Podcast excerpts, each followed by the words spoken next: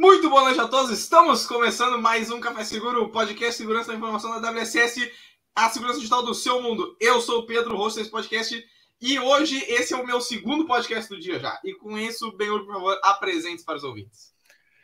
E aí, pessoas, beleza? Que é o Benhur Carinho de AppSec e é hoje que eu vou responder todas as perguntas sem voz nenhuma. Azar. Cara, aqui Daniel da Lalana, hoje, óbvio, vou usar o respondedor, o responder da, da segurança hoje. Ah, foi bom responder, né, cara? Foi bom, foi bom, parabéns. Inclusive, eu quero começar. Me lembra alguns uma... episódios. É, é, eu quero começar fazendo uma homenagem para minha companheira aqui que perguntou no Instagram da WSS, perguntou o que, que era uh, Q e A, né? O Q&A, né? Aí eu, eu, né? Achei, foi muito criativo. Ela falou assim, por que coloca em inglês? Pois ah, é. sim. Ah, tá, sim, exato. Por quê, Boa né? Questão. Pois é. Boa questão. Boa questão. Mas, o, Pedrão, Faça as honras aí, por favor, antes da gente fazer todo o contexto. Geralmente a gente faz um, aquela. Vamos direto ao ponto, né, cara? Vamos lá, vamos e qual que é o ponto? Vamos ver se tu tá aquecido, porque hoje tu falou, né?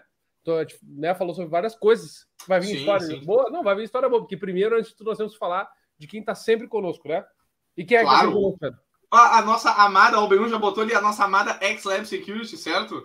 que em todos os episódios até agora está conosco no nosso coração, né, Dala, como tu gosta de falar. Percora. Exatamente.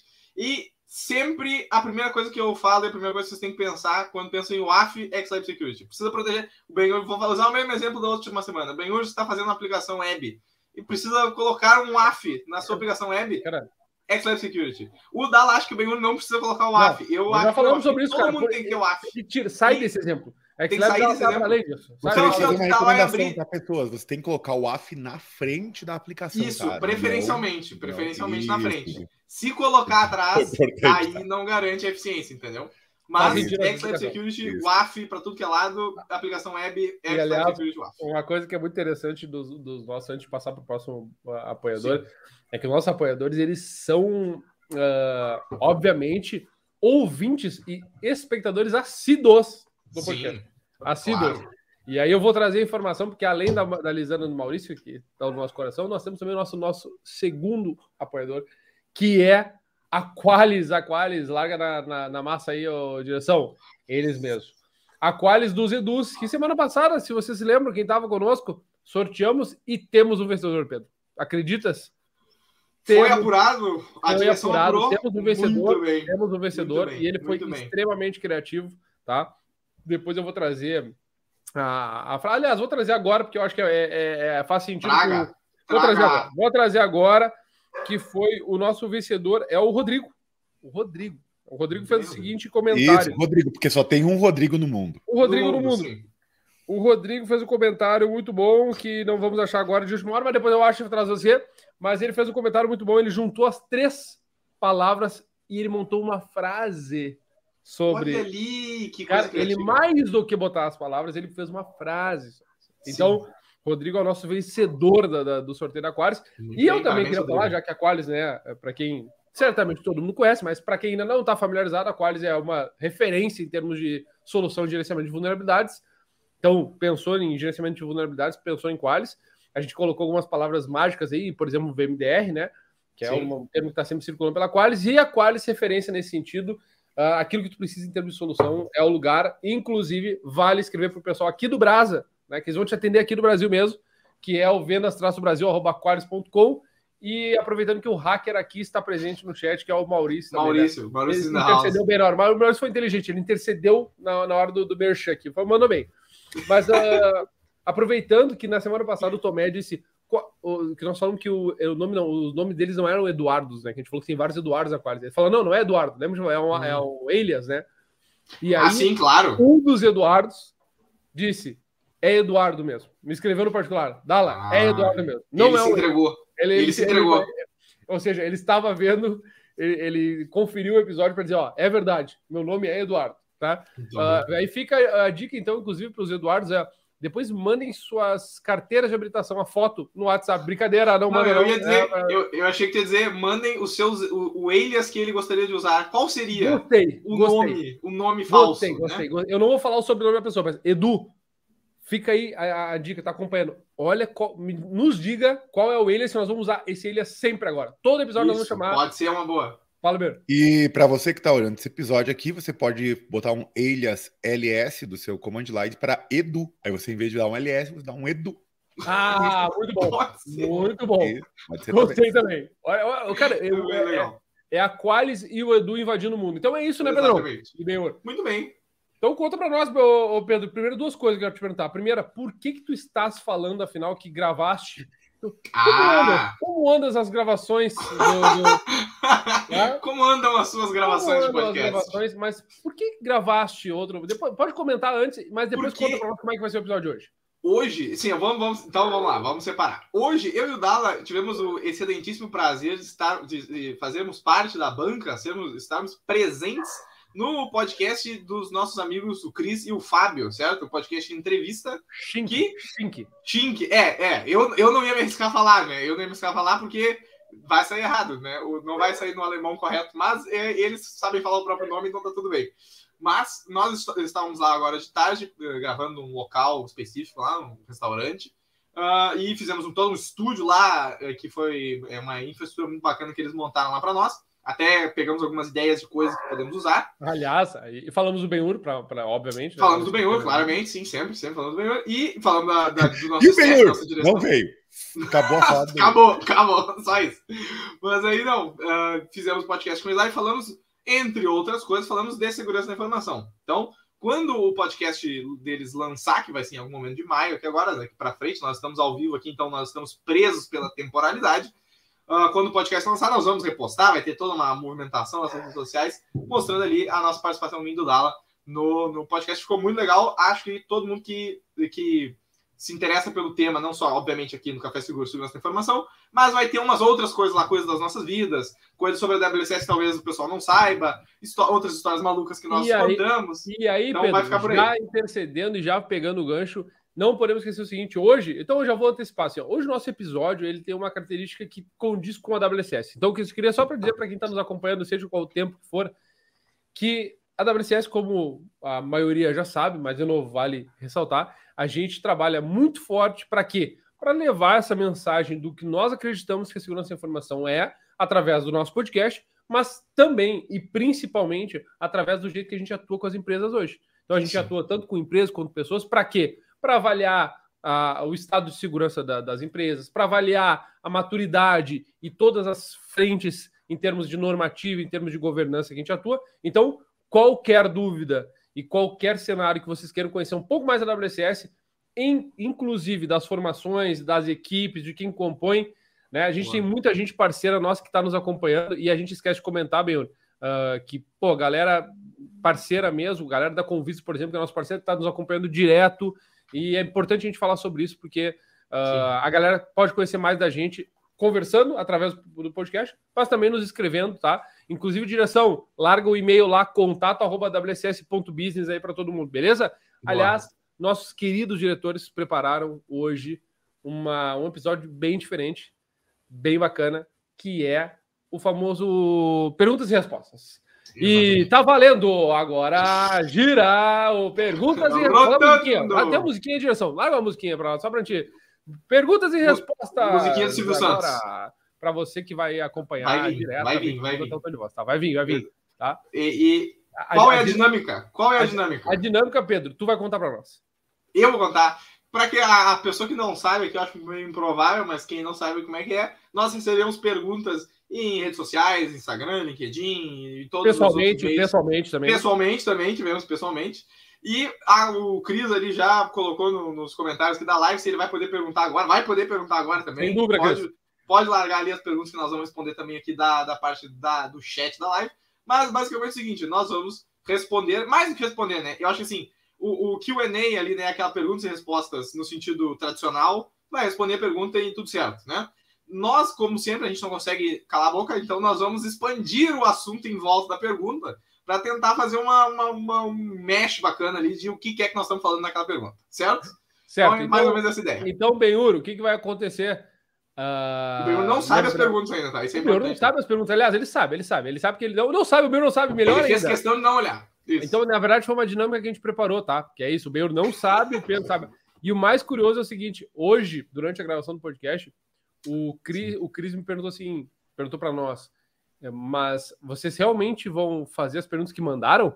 Porque o mais curioso é que para essa dinâmica de hoje, que vocês estão nos acompanhando aqui, a nossa direção vai pegar as perguntas que foram feitas e vai lançar aqui no chat para que a gente possa botar na tela. Inclusive, Isso. a gente já vai botar a primeira pergunta na tela, né? Que é aquela que eu fiz para o Pedro, o que é Isso, muito bom. curioso que a gente começa, em vez de trazer uma pergunta de alguém, uma pergunta de dentro de casa. Né? Então, isso aqui é evidência. atende 100%. Uh, a gente falou que é responder perguntas ao vivo, a gente não falou de quem também. É, quem, é, mas é isso, Benhur. O Benhur tem um talento nato para isso. E a direção, olha, ó, parabéns para o Darth Vader que fez essa escolha. A primeira pergunta, ele pensou: vamos botar uma que vai, vai mostrar que a galera interagiu para caramba. Dá-la pro Pedro. É isso aí, Darth Vader. Muito mas bom. tivemos bastante interações. Então tivemos, não, nós tivemos, mas é que o Sim. Darth Vader já começou bem. Mas, o, o Pedro, faça as honras de ler a pergunta e responder essa pergunta para ti, né? Então, muito bem. A pergunta que foi enviada pelo Dala, então, para mim, no caso direcionada a mim, mas todos nós vamos responder, seria o seguinte: Como tu explicaria para as pessoas que estão ingressando na área da segurança da informação como é atuar na área e os aprendizados do dia a dia? Essa pergunta é o seguinte: ó, o Dala fez ela calibrada, né, obviamente, porque ela é muito é, é, como eu posso próxima de mim, né, significativa para a minha pessoa, vamos dizer assim. Mas a, a, o principal aqui que eu acho que a gente pode trazer no, no ideia dos aprendizados do dia a dia. Uh, eu acho que assim, no, no período de, de, tempo, de anos agora que eu estou trabalhando exclusivamente com segurança da informação, né? Uh, e é uma, um ponto interessante, sim, pensando na dinâmica do trabalho em si que, que vai, vamos dizer, é um pouco diferente da parte, digamos que a pessoa estuda o assunto porque ela gosta ou não, ou não aplica 100% do que, né, da, tipo, não, não, tem o desejo de aplicar segurança da informação e às vezes não consegue por N motivos, né, isso também acontece. Uh, eu não estou nessa posição, eu consigo uh, explorar esse, esse tema de muitas formas ao meu, ao meu uh, heart's content, eu ia dizer, né, ao meu, meu prazer para isso. O Pinhão latino no fundo está concordando ali com a referência inglesa ali com o comentário inglês. Vamos.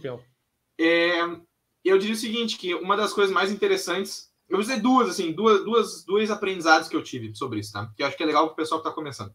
A primeira coisa é, é muito interessante para no sentido de desenvolvimento profissional teu e de embasar o trabalho que tu fizer, uh, em se munir de referências sólidas dentro da, da comunidade de segurança, dentro da área de segurança. O que, que eu quero dizer com isso?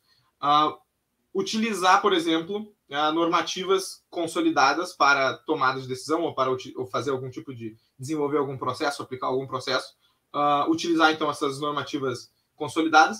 E paralelo a, a, essa utilização das normativas, eu vejo também como um exemplo que nós estamos tendo agora, semana passada e essa semana também, nós estamos, uh, principalmente eu e o, eu e o piloto, uh, estamos nos aventurando em um determinado ramo aqui da, da, da, segurança da informação, nós estamos buscando referências, por exemplo, na NIST, na, é, é, no próprio CIS, que a gente usa bastante também, essa entendimento mais aprofundado da, do, do, do, do, assunto, vamos dizer, um assunto X, né? Pode ser que for controle de acesso, gestão de risco, gestão de ativos, ter um lugar que vai fazer assim, ó, eu vou pescar as minhas informações deste local e, e o meu, meu entendimento geral vai vir deste local. Isso é uma parte interessante para quem está começando, porque além de fornecer uma base assim sólida para a pessoa pisar em cima e se sentir confortável, também é um, é um movimento que auxilia na, no, na em, em, vou usar um termo forte, mas garantir a qualidade do trabalho. Dessa forma, tu consegue uh, utilizar, vamos dizer, o trabalho dos outros para, né, que já produziram essas normativas, ou o, o, no caso da, das CISAs Special Publications, tu consegue trazer isso para o teu trabalho e dar esse peso, dar essa força do teu trabalho. Então, isso é a primeira, primeira aprendizado que eu tive aqui. Acho que é legal para o pessoal saber que é se basear nesse tipo de coisa. Não é e a, o segundo. Não é legal. O Dala não gostou. Muito boa. Uh, a segunda. A segunda. A segunda aprendizado, vamos dizer assim, ou coisas que as pessoas poderiam utilizar no seu dia a dia nisso, é a questão da dinâmica de trabalho entre equipes, tá? Que isso é um outro aspecto um pouco diferente em relação não não ele tem a ver com segurança da informação, porque nós estamos falando de segurança da informação, mas ele tem essa, essa visão um pouco mais uh, ah, para o lado in, relação interpessoal e, e, como gerenciar projetos e tal dentro de segurança da informação. Isso tem um, um, um ângulo interessante que ao longo do tempo que a gente faz isso, é a ideia de como, como gerenciar, como lidar com diferentes equipes, tratando de diferentes assuntos com diferentes clientes em, uh, uh, vamos dizer, diferentes estágios de maturidade, diferentes é, projetos que estão sendo utilizados, às vezes até de naturezas diferentes. Projetos mais curtos, mais longos, que tem um escopo específico, tem um escopo bem aberto. Uh, essa, esse gerenciar dessas, todas essas variáveis um, é uma coisa que, obviamente, que a pessoa só pega com a experiência de fazer, né? E o, a câmera do meu foi pro saco. Mas vamos seguir aqui. Eu sou meio Dala, meio, meio Pedro agora aqui no meio do caminho. Uh, cara, essa é a dinâmica que a gente quer. É que assim, Exato. vamos lá, né, Pedro? Tu começou a responder a pergunta e aí, cara, bah, bah, eu já não quero mais participar do episódio, entendeu? É, eu achei que ia ser legal. Eu achei, bah, ô direção, achei a ideia, que legal a ideia. Ah, que legal. tu que fez a pergunta, Aí né? eu fiz a pergunta, a pergunta, Aí temos 50 minutos de episódio e ele tá ali, vai o Sócrates que uma vez, você não aguenta Isso, mais. Isso, boa, ah, boa, boa. Vai lá, não segue, quer, brincadeira. Não quer, tá, muito, tá muito, parabéns pela Não, é, não, é, nesse ponto não tem, não tem muito, não tem tipo uma dica sólida assim que nem a outra, utilize normativas para poder fazer, eh, embasar seu trabalho, mas é uma coisa assim mais nessa ideia de, até se vocês, se vocês quiserem contribuir, né, por favor, uh, com essa ideia de, de lidar com equipes e tratar de uh, projetos diferentes que têm, que têm objetivos diferentes ou que estão em momentos diferentes. Acho que isso é uma, uma parte interessante que a pessoa vai ter que aprender a, a lidar, independente da posição que ela tiver também, né? Às vezes a pessoa está encabeçando uma equipe, às vezes a pessoa tá, faz, compõe a equipe, né? E, e de qualquer jeito tu tem que conseguir gerenciar isso. Às vezes tu vai estar trabalhando em múltiplos projetos. Então, enfim, é um ponto interessante para quem está começando. Saiba que esse tipo de desafio vai acontecer de, de um, apesar de ser uma, né, a gente gosta de brincar com a coisa da área técnica versus não técnica, né? Mas nós temos que, que interagir com pessoas, lidar com pessoas e fazer as coisas funcionarem uh, dentro desse contexto de equipes. Então isso é um outro aprendizado que eu tive assim de como lidar com essas situações, né? Constantemente aprende, mas é uma parte interessante isso. Muito show, Pedrão. E até vou, direção, vou quebrar o protocolo aqui, porque em vez de fazer as perguntas, a ordem que vocês separaram, vocês separaram uma ordem que o Benhor não sabe. Maluca. Eu vou priorizar as pessoas que estão aqui no chat conosco, que eu acho que é legal, boa. né? Boa? Boa, claro, boa, né? sim. Boa. E aí eu já vou deixar para o Benhur já puxar a frente. Ô, Cris, a pergunta, eu vou responder do Cris. Já pode perguntar? Sim, tá? Então pode. eu já respondi. Agora vai adiante, boa. tá? Uh, a do Leandro, Benhur, fica à vontade de ler, é contigo. Tu vai. vai... Ah, agora. Mas, ah, não, agora o Benhur vai. Vai. O que é mais prático, utilizar Burp Suite Pro ou utilizar ferramentas com scripts automatizados que abrangem praticamente as mesmas coisas do Burp Suite? Cara, uh, importante assim, Leandro, excelente pergunta, tá? Que por exemplo, ah, eu vou utilizar alguma ferramenta de brute forcing que tem no Burp Pro, por exemplo, o scanner deles, ou alguma coisa automatizada que eu tenho do meu lado, Free, talvez Open Source, para fazer isso em paralelo com o Burp, tá? Uh, importante antes de você tomar essa decisão, você ter conhecimento de qual é a cobertura dessas ferramentas automatizadas que existem no Burp e qual que é a cobertura das ferramentas automatizadas do open source que você está utilizando. E por que isso, tá? Para que tu não tenha um falso negativo. O que, que eu quero dizer com falso negativo? Você achar que algo está sendo feito e você não sabe o como está sendo feito. Porque muitas vezes tem assim, ah, essas duas ferramentas têm scan de portas, né? Mas como que é feito esse scan de portas? Né? Então acaba sendo que numa tu tem um formato e na outra tu tem o outro. A parte do scan, do scanner, né, web, do web scanner do Burp Pro, a gente considera ele quase como um state of art do, do scanner web, tá? Então, tanto que o Dast dele é, é muito bom, cara. Ele é muito bom mesmo, talvez seja um dos melhores do mercado em termos de ferramenta automatizada para scan de web, tá? Então, você tem uma outra ferramenta automatizada que consiga bater de frente com essa parte do burp é complicado, tá? Eu vou te dizer que é bem desafiador isso aí. E o que acontece? O valor do Burp Pro, se ele não atualizou de semana passada para cá, ele é 400 dólares por ano. O que, que isso significa? Ele vai te custar na casa de 150 reais por mês, 200 reais por mês, tá? Ah, a questão é quantos scripts automatizados e a manutenção que você vai ter que dar nesses scripts automatizados vão te custar do que você tem uma versão do Burp Pro. Entendeu? Então, da, então, daqui a pouquinho, tu olha assim, ó, não, eu não vou gastar 150 reais disso, mas vou gastar seis finais de semana ou 20 finais de semana para montar toda a minha automação. E aí tu pensa, minha automação ficou melhor.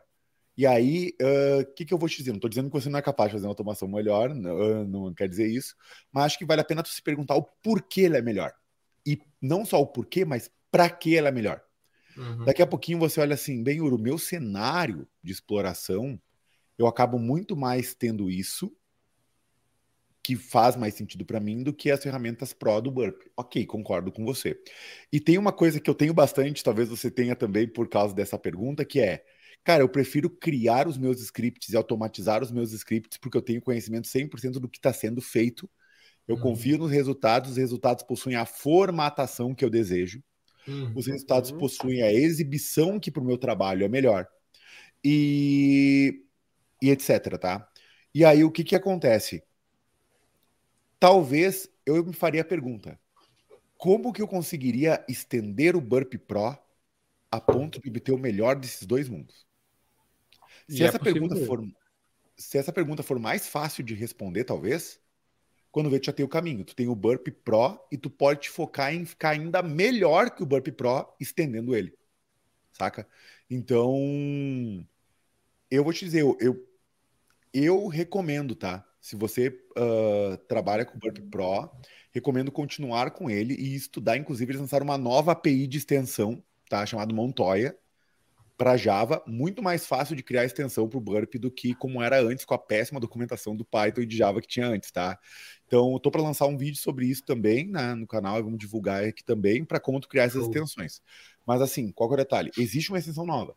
Então, talvez o que, que você consiga fazer? Ter o Burp Pro, usar tudo do Burp Pro estender ele KPI Montoya em Java com autocomplete super tranquilo e dessa extensão criar as tuas automações mais foda, entendeu? Quando ver, vai, ficar, vai ser mais bacana. Muito bom, muito bom. Inclusive, até, até, até, até, o que que é até o que, cara? Para. O, até veio o Fábio Schink aí. Até ele falou até E ele lançou a hashtag maleta. eu quero fazer o seguinte combinado. Não, não Quem vai tiver combinado. no chat e quer saber a história do Pedro da maleta que nós gravamos hoje à tarde com o pessoal Nossa, quer saber aqui neste podcast, vai botar a hashtag maleta agora no chat. A história, ela não é tão boa assim. Eu aprendi com os grios, não é? Não é, isso, é, boa, isso, boa, isso. Baixa o meu sabe, a direção sabe e tudo mais. Mas vamos dar sequência, ó. Quem quiser, larga um hashtag maleta, que é o do momento agora. Tendo três hashtags maleta, ele vai contar a história. Já era. Três, é pouco três, hein, cara? Três é, é, que eu, é, que eu, quero muito que seja contado. Ó, oh, lá vai lá vai Mas enfim, vamos na sequência aqui. O... Aliás, tu falou do, do, do Leandro. O Leandro é o Atlas, né? O, o, o seu alias, o seu nick é Atlas. Eu vi ali. Ah, gente boa demais, tá? Leandro, um abraço, obrigado por estar conosco aqui, tá? Não, não deixe de estar sempre conosco. O Beiro falou do, do, das extensões do Burp, né? É muito legal poder desenvolver isso, muito legal mesmo, tá? Então é um, é um campo bem bacana, e como o Beiro falou, né? Tem, da documentação ainda requer um pouco mais, mais de detalhes e, né? E tem o vídeo do Beiro na sequência. Ah, Não, e o que eu queria comentar antes ali sobre essa questão do Burp também, como sendo o, o cara do financeiro, né, Dala? Que uhum. é o seguinte, o, aquele cálculo que a pessoa tem que fazer nesse ponto, assim, nem o Beiro comentou sobre a ah, o, o, o 150, 200 reais por mês versus o, a, a, o, o, gasto que tu vai ter de tempo para produzir teu, todo o teu, teu inventário de ferramentas e fazer com que elas fiquem atualizadas e funcionem e tudo mais, né? E, e ser do jeito que tu quer. Uh, tem esse cálculo. É sempre interessante pensar não só no tempo que tu vai ter ali, né? Tipo, as 20 finais de semana que o Bruno falou, mas tentar entender isso na mesma base que tu tá medindo o burp. O burp tu tá medindo em, em reais, né? 200 reais por mês. Sim. Então, tu entender quanto que tu vai gastar de reais para fazer essas outras medidas que às vezes tu vai estar tá gastando, mas sem ser assim, toma aqui 200 reais. Vai ser de outro jeito que tu vai gastar. Como, por exemplo, isso, uh, desperdiçando teu tempo ao invés de usar o teu tempo de uma forma ah, que tu vai ganhar dinheiro a mais desses 200 reais. E então, outra, vamos, ser, vamos, ser, e vamos lá, vamos ser coerentes, né, Beur? Uh, vamos ser prático, né? Pô, 200 pila no mês para uma ferramenta como o Burp. Cara, né? tá valendo, né? É, exatamente, tá valendo. é assim, ó. Não quero comparar, é uma coisa, duas coisas que não são válidas para comparar. Se você criar os próprios scripts, você vai evoluir na programação, você Também vai evoluir na automação, você vai evoluir em várias coisas, tá? Só que acontece, tu tem um time fudido do outro lado fazendo burp e melhorando burp e etc também, tá? Sim. A questão é como que eu complemento isso, porque você pode ter as duas coisas, né? E a questão Sim. é ah, tu está investindo talvez no resultado do teu trabalho. Então, se você faz a mesma coisa, talvez você possa pensar em como que eu posso fazer mais. Entendeu? É, e, e, acabando uhum. ter. E é legal, né, bem, porque assim, até para complementar, porque a gente citou aqui, por exemplo, uma baita solução, que é a solução da Qualis, que é nossos apoiadores, que assim, uh, isso serve para qualquer solução da área da segurança. Tu pode fazer ao teu? Pode fazer.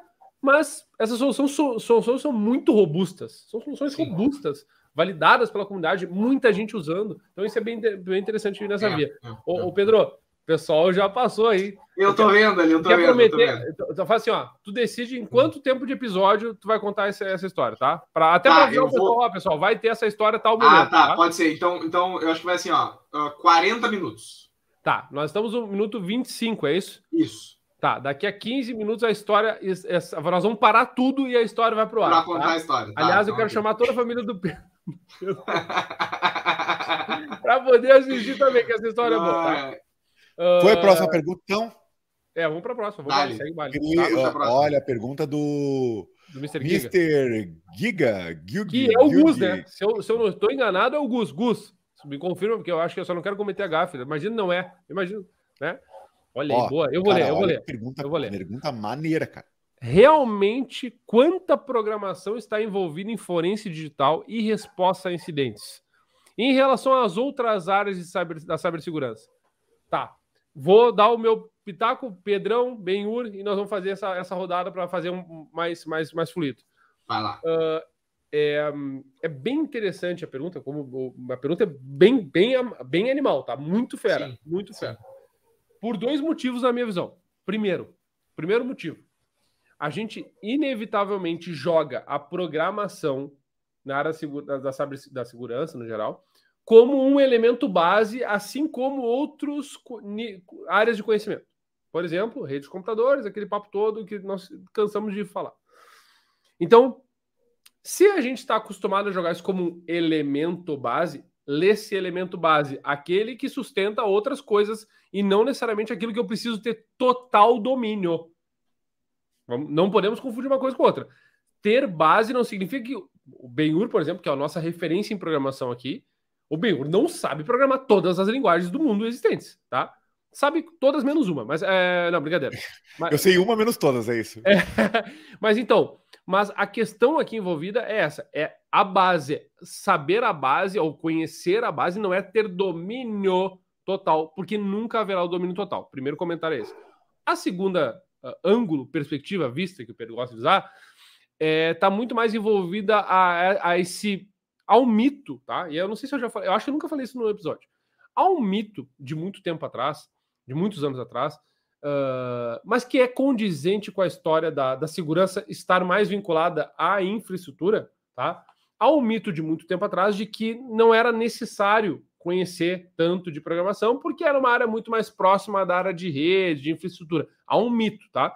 É tão mito isso que eu estou dizendo, tá? É tão mito isso que eu estou dizendo, que a área de, por exemplo, segurança de aplicações, ela é bastante antiga. Ela é bastante antiga. Isso é um extremo mito. Só que Aí eu vou chegar com a, com a, primeira resposta e vou passar a bola adiante. O problema não é que uh, desse mito não é que não existia área, existia área. Sempre, aliás, fica inclusive, vou compartilhar uma, uma, informação aqui. Tem um material de Stanford de Web Security que é muito bom e ele reflete exatamente essa história, né? ele conta bastante dessa base de outros e a gente pode se debruçar bastante sobre isso. Outro momento eu trago para cá. Mas sabe o que é o mito aqui? E aí, passando a bola já para o Benhur, que é o seguinte: uh, a, não está na verdadeiro e falso dessa história, e sim no fato de que as pessoas associam segurança com elementos comuns do tipo antivírus, firewall e afins. Então associam automaticamente o que é segurança é ter firewall, o que é segurança é instalar antivírus, o que é segurança multifator de autenticação. E aí tu vai pensando nisso só como soluções tecnológicas e essa implantação de solução tecnológica, em teoria, e que não é verdade, não exigiria a área de programação, não exigiria o conhecimento dessa área. Então, uhum. quero trazer a, a, a, primeira vista, Benhur ou Pedro, fica à vontade. Legal. Eu acho que pode ir mesmo, eu pego o final. Show, showzera. Olha só. Uh, Giga, vou chamar de Mr. Giga. Mister, olha só. Uh, primeiro vamos entender o que, que, tu quer falar sobre forense digital, né? Porque daqui a pouquinho tu olha, cara, eu tô querendo ver sobre um roubo de conta digital. Se você talvez não conhece nada de programação, nunca viu, nunca construiu nada, e isso aconteceu dentro de um ambiente com muitas aplicações, então você tem um pouco de dificuldade de visualizar onde isso pode ter acontecido. Né? Então, outra questão é uh, se você tem algum conhecimento de programação, você talvez consiga automatizar algumas coisas. Né? Então, ou propor essas automações. E essa parte na resposta a incidente é fundamental. Vou te dar um exemplo. Eu tenho credenciais, um vazamento de credencial, e eu preciso rotar essa credencial automaticamente em caso de detecção desse, desse vazamento. Isso não vai ter alguém olhando, procurando credencial para rotar manualmente. Tu vai precisar de um certo conhecimento técnico. Então, se você não sabe programação, você vai ter que depender de ferramenta para isso, né? Não tem nenhum problema em depender de ferramenta para isso, tá? Só que às vezes a gente não tem o budget para ter essas ferramentas. Então, às vezes, tu ter um botãozinho escrito assim, ou um script, né? A rota já pode ajudar para quem está começando ainda também, tá? Uhum. Agora, então, tanto na resposta, eu acredito que seja fundamental, como o Dala comentou, o conhecimento, né? O domínio Aí eu acho que é diferente, tá? Diferente. Aí, digamos, ah, se você uhum. vai construir ferramentas de forense digital e construir uhum. ferramentas de resposta incidente, o domínio vai ser fundamental. Uhum. Né? Então, agora com relação a outras áreas de cibersegurança, por exemplo, tu falar de AppSec, eu vou te dizer que é obrigatório. Eu vou te dizer é. que é obrigatório, Sim. porque você vai ter que fazer code review, você vai ter que fazer sugestão, você vai ter que fazer um monte de coisa, então é obrigatório, tá? Se Sim. você for, se for falar de Red Team, por exemplo, conheço muitas pessoas que não programam, mas de todos o pessoal de Red Team que eu conheço, eles dizem que programação é um diferencial enorme. Toda a galera de Red Team que eu conheço. E Blue Team nem se fala, né? Construção, customização, etc., que, que vai te ajudar nisso, tá? Então eu diria que programação, a programação ela é, ela, ela é requerida, tá? Então ela não parte do zero, opcional. Eu acho que ela é requerido o conhecimento, sim mas eu acho que ela vai intensificando a necessidade desse conhecimento de acordo com a área, tá? Uhum. Então, há, inclusive, para resposta a incidentes do que e forense digital do que. Cada área em cima desse aqui tem seus níveis de, de requisito. E até o meu comentário ia ser parecido com o que o Matheus fez ali, é que justamente é, também tangenciando o que a gente falou na, na parte do Burp ali, da, das tuas ferramentas que tu queira utilizar, ou um conjunto de ferramentas que tu queira criar para te auxiliar, é, depende da, do quão automático tu quer que o, o teu trabalho seja, né? Quão automatizado o teu trabalho vai ser. Isso vai variar, como o Bruno falou, de, da, da, natureza do, vamos dizer, do que tu está fazendo, por exemplo, resposta de ciência ali nesse exemplo da, da troca, de uma rotação de senha, troca de senha, é um, um, um exemplo interessante. Às vezes, só para buscar senhas vazadas, sem fazer a parte de trocar elas uh, já automaticamente, né? Ter essas ferramentas que tu mesmo criou para poder buscar isso para ti é interessante. E principalmente, até um comentário, às vezes não é nem o budget, né? Às vezes é. A, ou tu não encontra a coisa que faz o que tu quer, ou tu não encontra a coisa que faz exatamente o que tu quer, né? Tipo, que vira para esquerda, para direita, para esquerda, para direita, nessa ordem. Né? Se tu não encontrar uma coisa que aí às vezes não te ajeita, não te por exemplo, no, no que tu estava falando antes ali, a questão de, da formatação do, do resultado, né? a formatação da, da saída. Da... Às vezes tu quer uma formatação muito específica, de um jeito que, que tu precisa para algum serviço teu que vai consumir aquilo. E aí, bom, vai ter que ser tu que vai fazer essa formatação. Então tem essa, essa esse adendo ali, né? Em como de, depende do grau de automação que tu vai querer colocar na, no teu trabalho. Então também tem isso. E, e... Bom ponto, cara. Preciso, desculpa, Dala. Vai, às vezes, tu, às vezes tu tem duas ferramentas que elas funcionariam muito bem juntas se soubesse integrar os resultados e elas não têm uma integração nativa entre elas. Isso acontece bastante. E aí tu pede, vira uma feature request que vai levar seis meses para ser implementado. E talvez tu com 50 linhas de Python faria isso, tá ligado? E, e, e, e o interessante, Benhor, também dessas perguntas, sempre voltadas à programação, é, é, que eu acho que é muito legal isso. Uh, hoje, meu, né, eu, eu, repito, se tu me perguntar agora, Dala, vamos fazer um quiz e tu vai assinalar quais são as linguagens de programação que eu bem sei, tá? Então, eu hoje não, eu vou te dizer que eu sei que tu conhece algumas, eu sei as que tu conhece, algumas delas, mas eu tenho, imagino na minha cabeça que tu conhece mais do que as que eu estou imaginando. Mas independente disso, a tua habilidade, ou seja, a lida com o código, ela tá para além, ou melhor, ela tá nesse, nesse aquém, né? Antes, nesse, nesse a priori do que tu tem, né? Então isso que é legal, assim, porque a galera muito pergunta isso. Meu, vamos supor, não sei se é o fato, mas ah, não conhece Ruby. Cara, se largar um código na tua mão, talvez nos primeiros 10 segundos tu não saiba, mas se tu exercitar um mínimo de tempo possível, tu vai saber os atalhos. E a gente vem falando isso bastante aqui. A ideia é que tu tenha vocabulário suficiente para tomar as decisões para atalhos e caminhos para poder, e aí sim se exercitar isso, né? Porque são escolhas de carreira, para quem está. Eu sei que os guris aqui estão perguntando, tanto o Matheus quanto o Gus, são escolhas de carreira bem específicas que eu quero uh, terminar o comentário dizendo o seguinte, né? É, se tu quer conhecer demais de uma área, tu se aprofunda demais numa área e tu deixa de conhecer outras áreas. Se tu conhece outras áreas, tu deixa de ter um aprofundamento tão específico. Ou seja, é uma escolha. É uma escolha que, que tange de perfil e tudo mais. Mas é legal isso aí, tá? Eu queria comentar isso porque não faz o quiz para mim, tá vendo? Que eu acho que eu vou eu vou marcar todas, todas as, as, as alternativas acima e eu vou. esse, esse vai ser, eu não faço esse. Vamos, vamos adiante, vamos adiante. Uh... Tem, a, tem aqui a outra pergunta agora do Christopher, tá? Ele mesmo. Boa. Falando da parte técnica, o que vocês consideram sempre importante monitorar?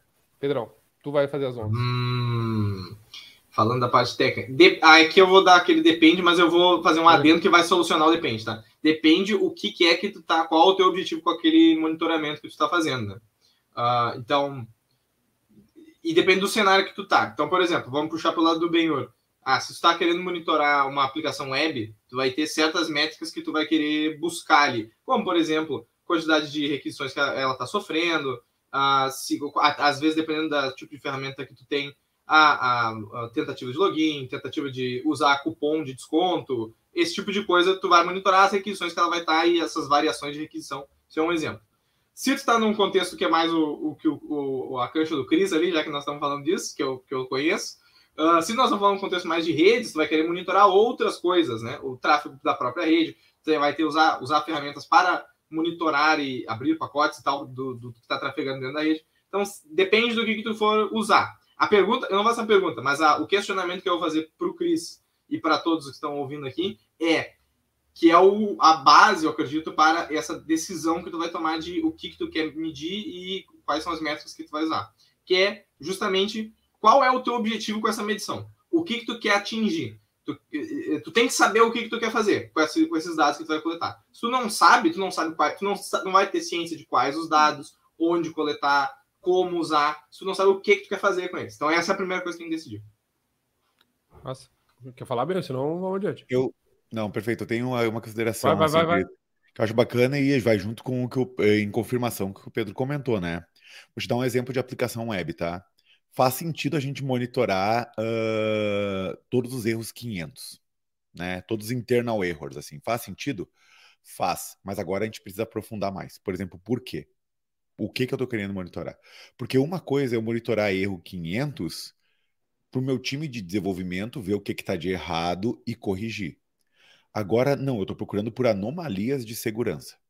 Tá? Eu estou querendo monitorar por causa de uma anomalia. Se eu filtrar por erros 500, eu vou ter um monte de que não é falso positivo para a equipe de desenvolvimento, porque está dando erro e precisa corrigir, mas para a segurança vira uma, uma caralhada de falso positivo. Porque eu estou encontrando erros de sistema quando estou querendo procurar problemas de segurança. Né? Então, e lembrando que uma exploração bem feita de um problema de segurança talvez vai ser um código 200 e não um código 500, entendeu? Saca? Vai ter sucesso na requisição. Então, uh, por exemplo, coisas que eu, que, que eu preciso monitorar, elas, se eu estou falando especificamente do contexto de segurança, eu tenho que entender comportamentos anômalos. Se eu estou procurando por ah, estou procurando por comportamentos anômalos. Ótimo. O que é um comportamento anômalo aonde? Cara, um comportamento anômalo é um select asterisco numa base de dados. vou considerar isso comportamento anônimo. Mas, Benhor, todo mundo pode ler toda a tabela? Numa aplicação é inviável isso. A gente não faz isso. Então, se alguém está fazendo select asterisco, alguém está abusando da, quantidade, da busca de quantidade de dados daquilo ali. Perceba que é um cenário real, de sucesso, simples, tranquilo. Entende? O que, que eu estou procurando? Instruções de drop numa base de dados. Entende? E isso é um comportamento anômalo, mas é extremamente natural para um banco de dados. Então, eu primeiro penso isso, para depois eu medir. Ah, eu escolhi que eu quero comportamentos anômalos, escolhi a fonte, cara, estou olhando os bancos de dados, e agora eu faço os dois. O que, que é um comportamento anômalo para um banco de dados, e eu tenho o que eu quero monitorar. E aí, já que o Pedro trouxe uma visão tática, o Benhur trouxe a visão operacional para nós do, do AppSec, eu vou tentar trazer uma vista estratégica aqui que para responder a tua pergunta, Cris, bem rapidinho, que é o seguinte, é, embora falando, falando da parte técnica, né? A parte técnica ela só vai acontecer essa decisão se um tu tem um planejamento ou uma, uma, vis, uma visão né, de curto, médio e longo prazo em termos de o quão o, tu quer monitorar o teu parque ou o teu, o teu conjunto de ativos, o que parte do princípio que todos os esforços dentro da, da segurança da informação uh, vão estar norteados, os esforços de monitoramento vão estar norteados por um conjunto de arquitetura de soluções para monitorar, um conjunto de decisões de aí, claro, da onde vão ser provenientes logs e tráfegos, enfim, e obviamente, claro, né, uh, tudo baseado na, numa numa definição primordial em termos de risco, né? O que, que é mais ou menos prioritário em termos de monitoramento. Então, o que, que é mais. A pergunta é: considerado sempre importante monitorar? O que é sempre importante monitorar, respondendo numa visão estratégica, é aquilo que tende a gerar maior impacto em termos de. Né, o que o risco é mais, mais expressivo no contexto de uma empresa.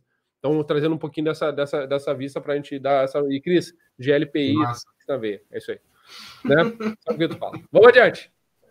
O Salvador veio cheio de veneno, cara. Ah, o Salvador! Lá, lá, lá, lá, lá, lá, lá. Vai lá, Salvador. Pedro, lê do Salvador. Vai lá. É, bota o disléxico para ler. É, muito bem. Quais são as melhores práticas grave, para, grave, preservação, grave. para preservação de evidências digitais em caso de incidência e segurança, garantindo a integridade dos dados coletados das provas em processos legais? Caramba, foi uma pergunta extremamente específica essa, né? Essa agora Aquele foi momento assim, que alguém assim, que alguém parou, não, eu vou pesquisar uma coisa para ferrar os caras. Eu vou, Mas hoje eu vou, vou, no, vou, vou no calcanhar desses loucos. Eu posso fazer o, abrir Fute os trabalhos? Tá? Abrir os trabalhos? Vai, Pode, vai. claro. Tá. É, o, o, o, Salvador está tocando num assunto aqui que está bem vinculado à forense, né? especialmente a parte forense computacional, que lembrando é um tipo de teste de segurança também, né? pós-incidente, como é que eu investigo, aquela coisa. Eu, uh, a gente, eu queria até fazer a menção aqui ao Guilherme Schneider, que a, amanhã a gente vai estar junto, que é um parceiro de todo mundo aqui da WSS, aqui, né, que já circulou com a galera aqui. Uh, o Gui está fazendo o seu mestrado aí na área de forense digital e amanhã a gente vai estar, tá, né, vai, vai validar um, algumas coisas dele. Mas o que, ele tá, o que tem a ver com a tua pergunta, Salvador, é que uh, todo o processo de preservação de evidência digital, tá, ele parte, né, uh, de princípios uh, que são da forense no geral? Então a primeira indicação que eu te dou é para responder essa pergunta é: vamos conhecer um pouquinho da forense em termos de, de preservação de evidência e vamos conhecer um pouquinho do processo, porque a preservação de evidência ela se dá uh, no processo de coleta. A, eu vou fazer duas recomendações aqui, Salvador. A primeira é, não sei se tu já conhece ou se o pessoal conhece aqui, o princípio de Locard. Né? Se não conhece o princípio de Locard, joga no Google o princípio de Locard, por favor.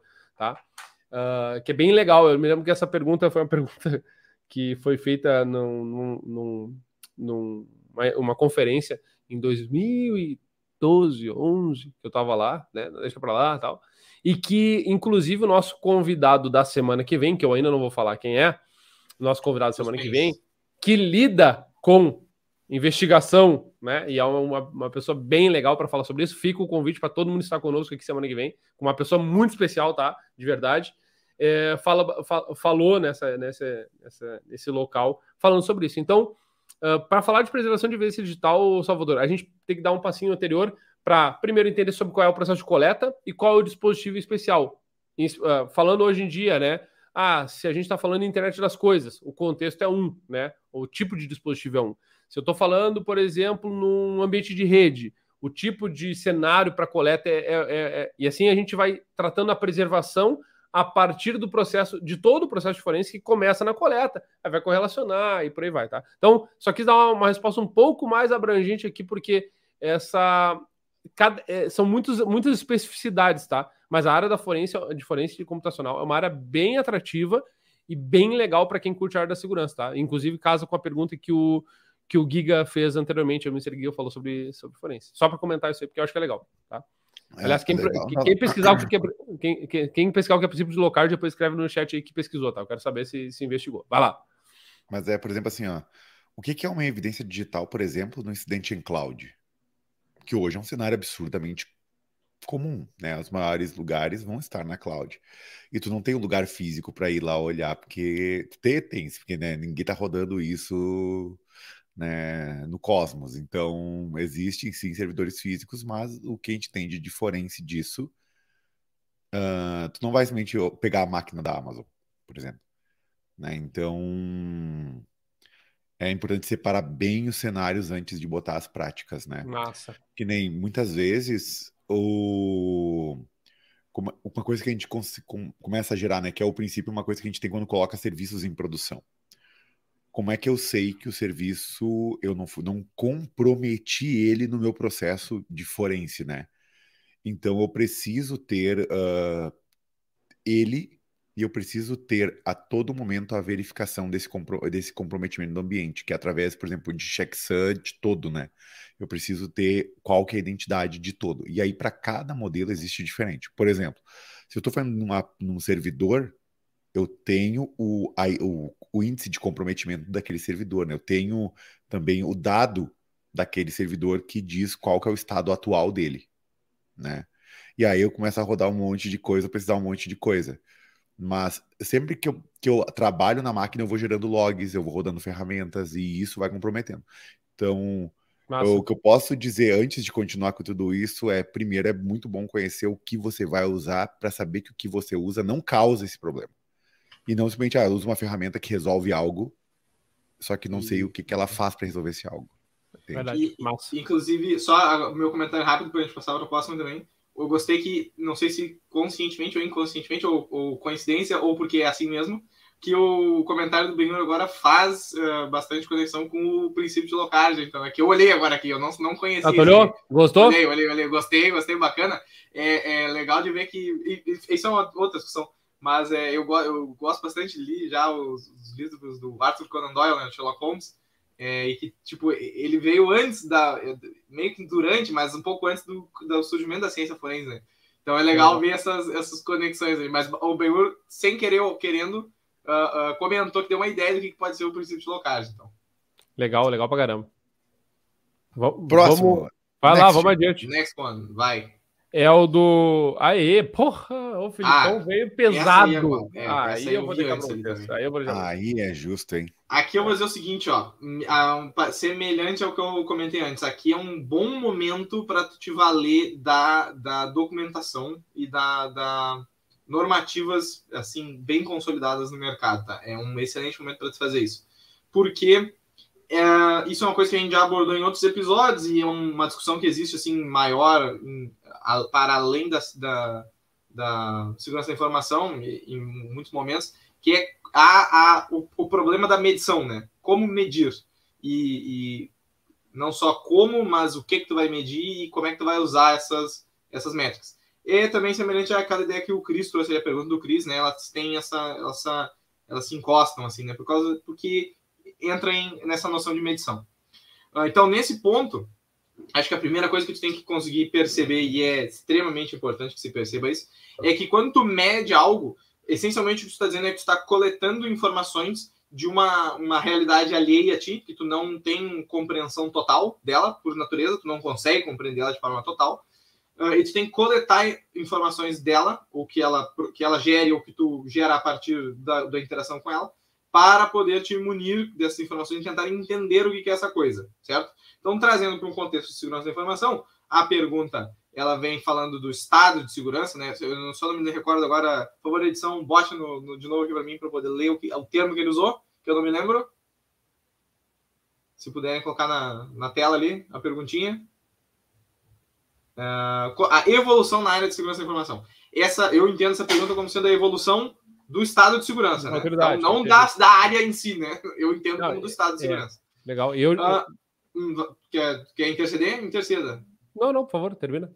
Aí, só para concluir esse raciocínio, a ideia é que, como nós estamos falando do estado de segurança, da a evolução do estado de segurança uh, em algum contexto X, uma empresa, uma organização, enfim, é, essa é a coisa que nós estamos querendo medir, certo? Então, nós precisamos coletar essas informações. E essas informações que, que para poder medir enfim, o estado de segurança, que já é uma coisa um pouco um, um, nebulosa exatamente o que está querendo dizer com isso, né? E o que, que é um, o que, que é uma coisa segura ou não segura, tu vai decidir um conjunto de métricas que tu vai usar, certo? Legal. E aí, por que, eu falei da ideia da, de utilizar uh, padrões de mercado, normativos já estabelecidos?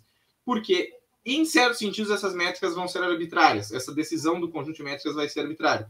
Tu vai eu posso montar um conjunto de métricas, o Dala vai montar outro conjunto de métricas e o Benhur vai montar outro conjunto de métricas. Elas vão ter alguma conexão, porque nós estamos falando mais ou menos da mesma coisa e nós temos uma.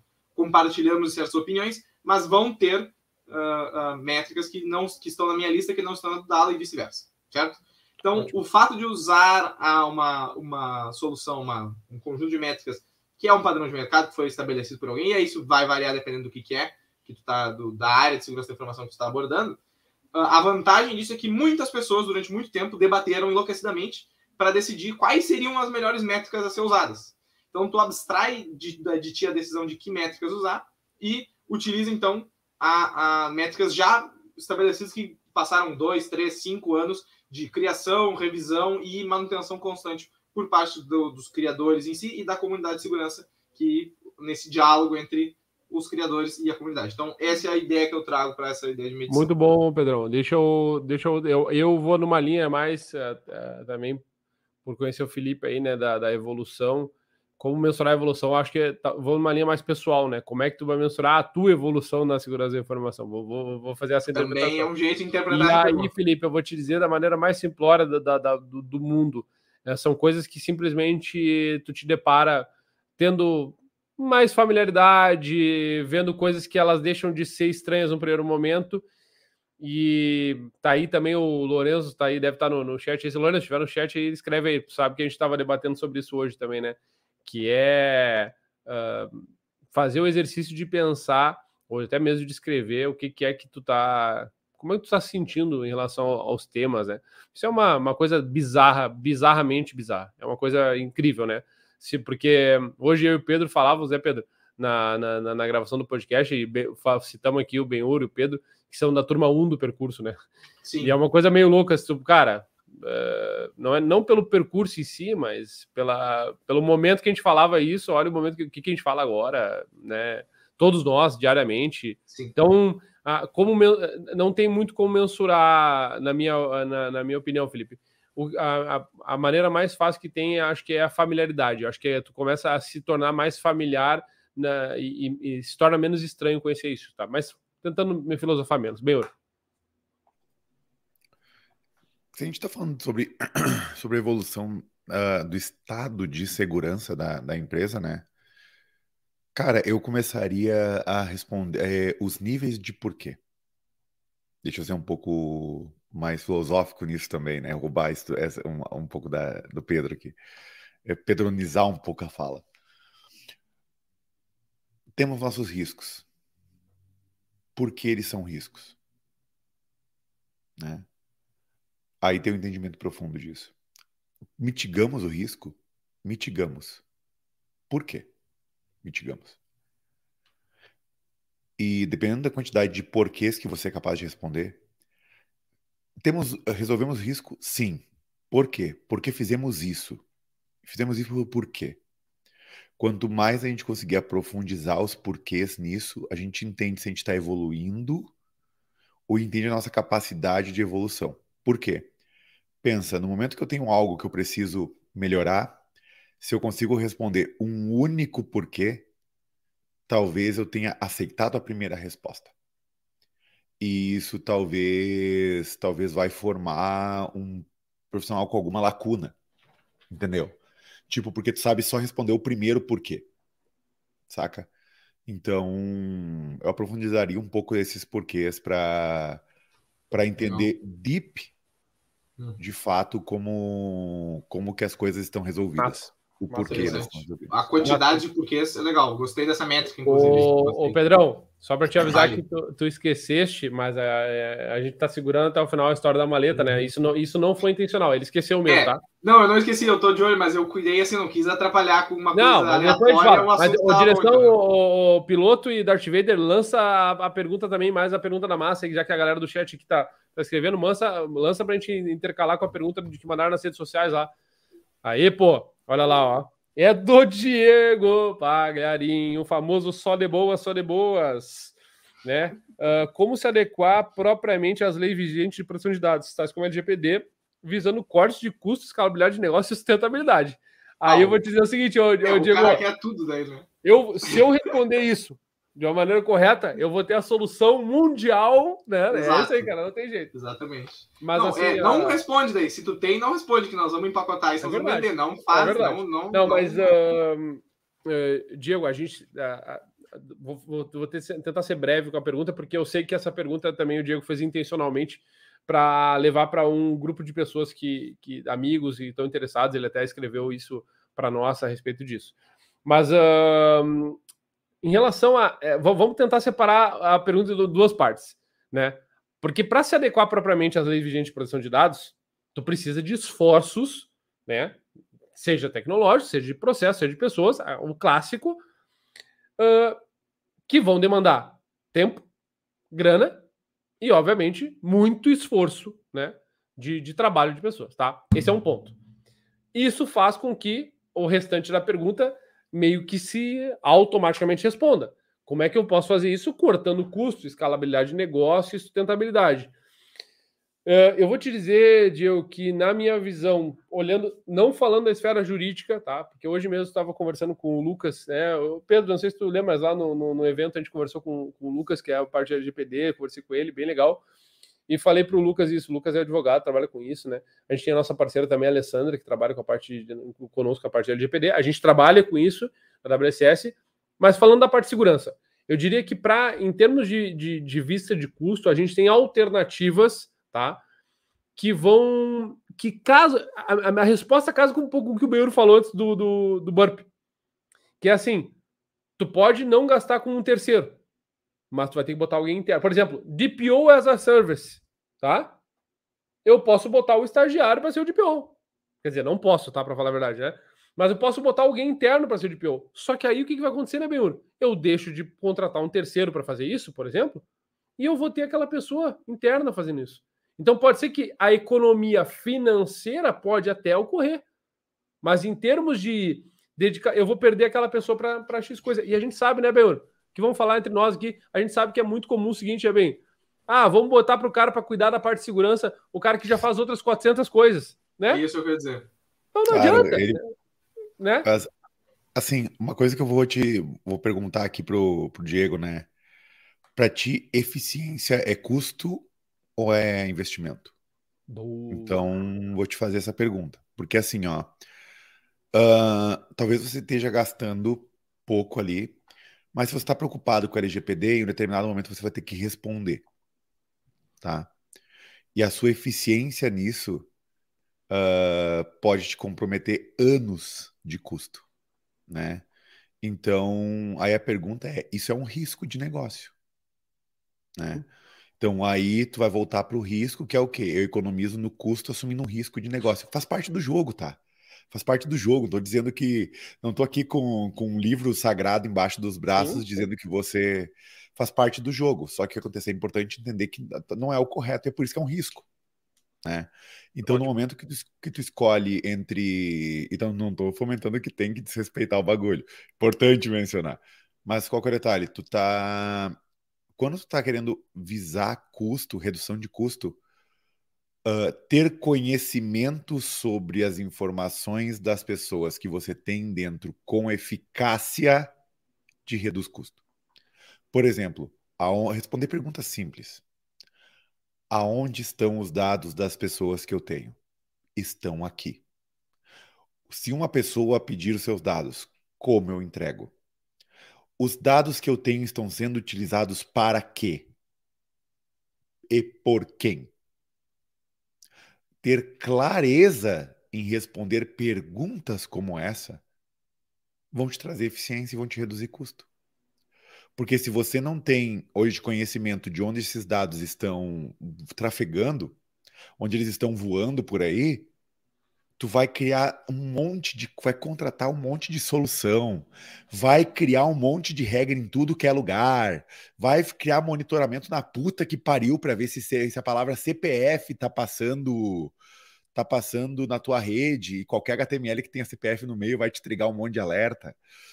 Uh, e talvez você não saiba de fato aonde esses dados estão e para que eles estão sendo usados e por quem. Então, tenha isso muito bem respondido, muito bem respondido, que seja no papel. E a partir daí tu vai pensar no, tu vai entender o que que tu pode ou não cortar de custo otimizar de custo. Tá? E eu até vou complementar essa parte que é o Bruno falou ali no final de ter, nem que tenha no papel, eu vou dizer assim, coloque no papel as estimativas de custos que tu vai ter de, de cada uma das opções. Que, que nem o Dala comentou ali, que às vezes vão botar uma pessoa interna, mais júnior, às vezes até, uh, ah, para responder por algum cargo de segurança. Uh, não só na questão de que ou uma pessoa que faz já 453 coisas diferentes na empresa e vai botar mais uma coisa. Nem tanto no sentido assim de ah, a, a, a, as tarefas não vão ser concluídas, ou enfim, vai ficar um pouco negligenciado.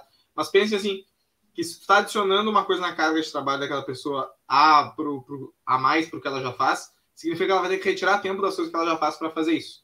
E aí, tu poderia fazer esse cálculo. Quanto tempo que se estima que a pessoa vai, vai ter que empregar em, em agora em outra atividade e o que isso vai representar de não produção dela nas suas atividades, nas suas outras atividades. Cara. Se tu entender que esse cálculo, eu estou fazendo mímica, que não dá para ver, esse cálculo, ele tem que fazer sentido. Tem que, a opção que tu escolher tem que ser, se tu está pensando em redução de custos, tem que ser a opção que faça mais sentido para ti nesse caso.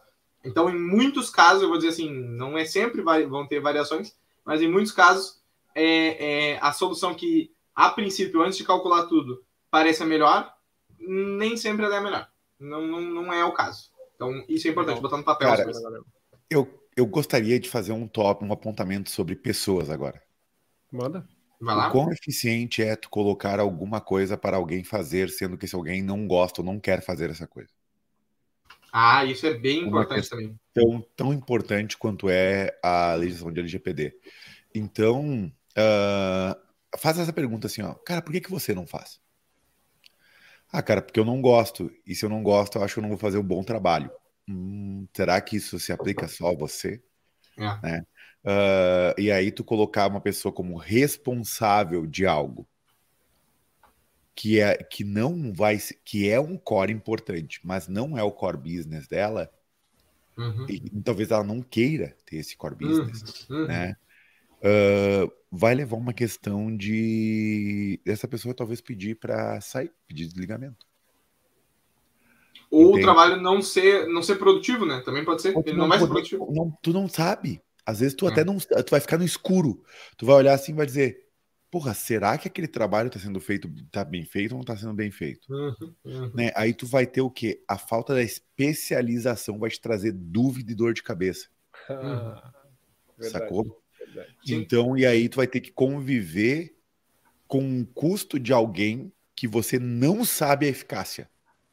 É, é verdade. E que, e que e normalmente isso serve e tu só vai conseguir ver essa eficácia a menos que você tenha simulação de cenários. Por isso que eu falei das perguntas para você responder bem. Uhum. uhum. Isso é simulação de cenário. Ah, eu, qual, qual que é o impacto de excluir tal usuário porque a pessoa botou um processo na gente para excluir todos os dados? Se você não sabe isso, se você não tem esse cenário, esse cenário vai ser testado com a justiça, né? Sim, e aí, é, e aí tu vai entender a eficácia ou não, e aí tu hum. vai entender o custo da especialização por alguém que quer e faça, tá? Então, muito leva bom essa questão também humana, tá? Muito Legal. bom. Ô, Pedro, vamos dar vazão aí, porque nós temos ainda umas três perguntinhas para fazer, além das duas que eu vou fazer agora para ti. Primeiro, Pedro, como andam as tuas libertinagens? E segundo, queres uma balinha? Queres uma balinha? O Willy Wonka mandou queres uma balinha. Essa? Essas duas é só. É só é, mas depois a gente vai contextualizar. Vamos para do Lorenzo. O Lorenzo que está no chat, mas mandou no, no, coisa. O Lorenzo está em todos os lugares. Está em todos os lugares, exato. O Lorenzo, ele, ele desafiou o Benhura a responder. Eu vou, Benhura, tu tem essa resposta, tu tem 23 segundos para responder essa, essa, essa pergunta. Mas assim, quais os próximos desafios que o Chat GPT vai trazer ao mercado, que o Maurício também comentou anteriormente sobre o Chat GPT, e que nós aqui neste podcast já fizemos um episódio falando sobre isso sobre. também. Tá? Mas então, Benhura, 23 segundos, a tua mágica vai acontecer agora. Vai! O mundo ganhou uma ferramenta. Existem pessoas que utilizam essa ferramenta e tem pessoas que não a utilizam. Então, assim, o que, que vai acontecer? Eu não estou dizendo que você tem que utilizar o chat GPT. Eu uso ele diariamente, tá? E, e, o Maurício, concordando contigo, ele ajuda bastante a tirar várias dúvidas e tal, etc, tá? Tem seus riscos, mas a gente pode falar disso de outro momento. A questão é, existe agora inteligência artificial em todo. Então, isso é uma outra forma de pensar sobre as ferramentas que também já existem. Não existe só o chat GPT. O Canva está com inteligência artificial, o Google Docs está com inteligência artificial, uh, tem o, o, o GitHub Copilot, que ainda está com inteligência artificial muito bacana, né? E a Microsoft lançou para a Blue Team, né? A, a ferramenta de, de, de Copilot Circuit lá. Então a questão é, a gente tem que entender que o mundo vai mudar para ferramentas onde você pode trabalhar, ter mais resultado com inteligência artificial. Bola. E quem não não aprendeu a usar isso aí rápido vai ter que passar bem mais trabalho, tá? Massa. E, e, o, e, e vamos já dar sequência, porque assim, o pessoal botou, o, o Cris já botou ali também, ó, hashtag maleta. A, a, história da maleta, ela, ela tá pedindo, mas a gente não tem pressa nenhuma, tá? Fiquem conosco que vai valer a pena, tá? Fica essa, esse, esse, Olha, criando expectativa aí. Direção, o, o, piloto e, e Darth Vader e Will Wonka e vambora. É, é, mande aí a próxima, por favor. A próxima pergunta é. Olha lá, olha lá, vai aparecer oh, o pessoal do Gil, o pessoal o do Gil. Ah, do Gil, aí sim, né? O Arthur mandou ali um kimoninho, aí sim, aí nós estamos grandão. Do Gil, ó. É isso aí, é no Gui, né? Ou com Gui. É isso aí. Não, é, é melhor, eu, eu gosto mais no Gui, eu gosto mais sem pano. Ah, mas vamos lá, vamos lá. Pedro, lê a doença aí para nós.